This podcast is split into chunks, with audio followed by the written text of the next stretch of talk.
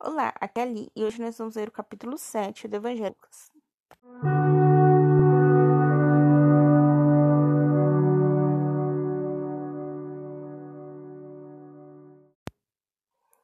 Bem-vindos aos Novenáticos e hoje nós vamos ler o capítulo de Lucas. O servo do centurião. Quando acabou de falar ao patrão em Carfanaum, Havia lá um centurião que tinha um servo, que lhe era muito caro e se achava doente. Tendo ouvido falar de Jesus, o centurião enviou-lhe alguns anciãos dos judeus para lhe pedir que viesse salvar seu servo. Aproximando-se de Jesus, eles lhe suplicavam com insistência, dizendo: Ele merece mesmo que lhe cedas isto de nosso povo, e foi ele que construiu nossa sinagoga. Jesus foi andando com eles, não estava muito longe da casa, quando o centurião mandou uns amigos lhe dizer: Senhor, não precisas incomodar, porque eu não sou digno de que entreis em minha casa. Por isso também me julguei digno de vir ter contigo, mas dizei uma só palavra, será curado. Pois eu, que sou apenas subalterno, tenho soldados à minha disposição, e digo a um, vai, e ele vai, e a outro, vem, e ele vem e a meu caso faz isso, e ele faz. Ouvindo isso, Jesus ficou admirado com ele, e voltando-se à multidão guia. E eu vos digo que mesmo em Israel achei uma fé tão grande. De volta a casa, os enviados encontraram o servo completamente são. Ressurreição do jovem de Naim. Depois, Jesus foi para uma cidade de Naim. Foram com ele seus discípulos e uma enorme multidão. Ao chegar à porta da cidade, estavam levando para a sepultura um morto que era o filho único de uma viúva. Com ela havia uma multidão bem grande da cidade. Vendo-a, o Senhor teve pena dela e lhe disse: Não chores. E aproximando-se, tocou ao esqui, no esquife. Os que carregavam pararam. Então disse: Moço, eu te ordeno, levanta-te.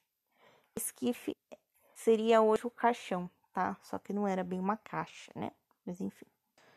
O que estivera morto sentou-se e começou a falar, e Jesus o entregou à sua mãe. O medo apoderou-se de todos e louvavam a Deus, dizendo: Um grande profeta surgiu entre nós e Deus visitou. Esta notícia espalhou-se pela Judéia inteira e por toda a região ao redor. A pergunta de João Batista. Os discípulos de João informaram-no de tudo isso. Chamando dois deles, João mandou perguntar ao Senhor: És tu aquele que deve vir, ou temos de esperar outro? Chegando perto de Jesus, aqueles homens lhe disseram: João Batista enviou-nos a ti para perguntar: É tu aqueles que deve vir, ou temos de esperar outro? Naquela hora, Jesus curou muita gente de doenças, enfermidades e espíritos malignos, e deu vista a muitos cegos. Em resposta, disse-lhes: Ide e contai a João que vistes e ouvistes. Os cegos vêm, os paralíticos andam, os leprosos ficam curados, os surdos ouvem, ressurgem os mortos, a boa nova é anunciada aos pobres. E feliz é aquele que não cair por minha causa. O precursor. Quando partiram os mensageiros de João, Jesus começou a falar às multidões a respeito de João. O que fostes ver no deserto? Um bambu que o vento balança?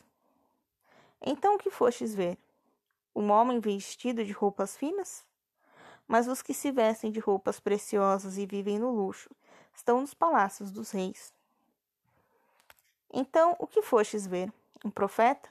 Sim, eu vos digo, e mais que um profeta. É dele que está escrito: Eu envio meu mensageiro à tua frente, para preparar teu caminho diante de ti. Eu vos afirmo que entre os mortais ninguém há maior que João Batista. No entanto, o menor no reino de Deus é maior do que ele. Todo o povo que ouviu, mesmo os publicanos, deram razão a Deus, aceitando o batismo de João. Mas os fariseus e doutores da lei, não se deixando batizar por ele, frustraram os desígnios de Deus a seu respeito. Geração incrédula. Com quem, pois, hei de comparar os homens da geração atual? A quem se assemelham eles? São como a criançada sentada na praça, gritando uns aos outros, tocando flauta para vós e não dançastes, cantando os lamentos e não chorastes. Pois veio João Batista, que não come, hum, não bebe vinho, e dizeis: Ele é um possesso. Veio o filho do homem, que come e bebe, e dizeis: É um comilão e beberrão, amigo dos publicanos e pecadores.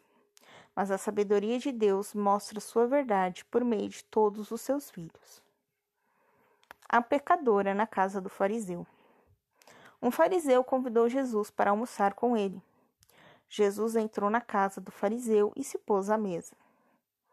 Uma mulher da cidade, que era pecadora, ao saber que Jesus estava à mesa na casa do fariseu, levou um vaso de alabastro cheio de perfume e colocou-se atrás de Jesus, junto a seus pés, chorando com suas lágrimas, banhava os pés de Jesus, enxugando com os cabelos, beijava-os e ungia-os com perfume. O fariseu que convidou a Jesus, vendo isso, dizia consigo mesmo: Se este homem fosse profeta, saberia quem é a mulher que o toca e a condição dela, uma pecadora. Tomando a palavra, Jesus lhe disse: Simão, tenho uma coisa a dizer-te. Simão respondeu: Fala, mestre. Um credor tinha dois devedores. Um devia-lhe quinhentos denários e o outro cinquenta. Como eles não tinham com que pagar, perdoou-lhes a dívida. Qual dos dois o amará mais? Simão respondeu: Suponho que seja aquele a quem foi perdoado mais. Julgaste bem, disse-lhe Jesus. E virando-se para a mulher, disse a Simão: Estás vendo esta mulher? Entrei em tua casa e não derramaste água em meus pés. Ela, ao contrário, me banhou, me banhou os pés com lágrimas e os enxugou com os cabelos. Não me saudastes com um beijo. Ela, porém, desde que entrei, não parou de beijar meus pés. Não me ungiste a cabeça com óleo, mas ela ungiu meus pés com perfume.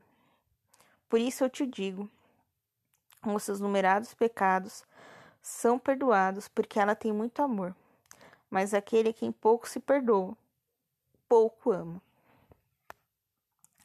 Disse então a mulher: Teus pecados estão perdoados.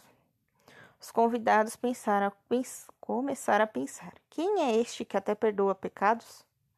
Mas Jesus disse à mulher: Tua fé te salvou. Vai em paz. Um beijo, um abraço, que a paz de Cristo esteja convosco e o amor de Maria. Thank you.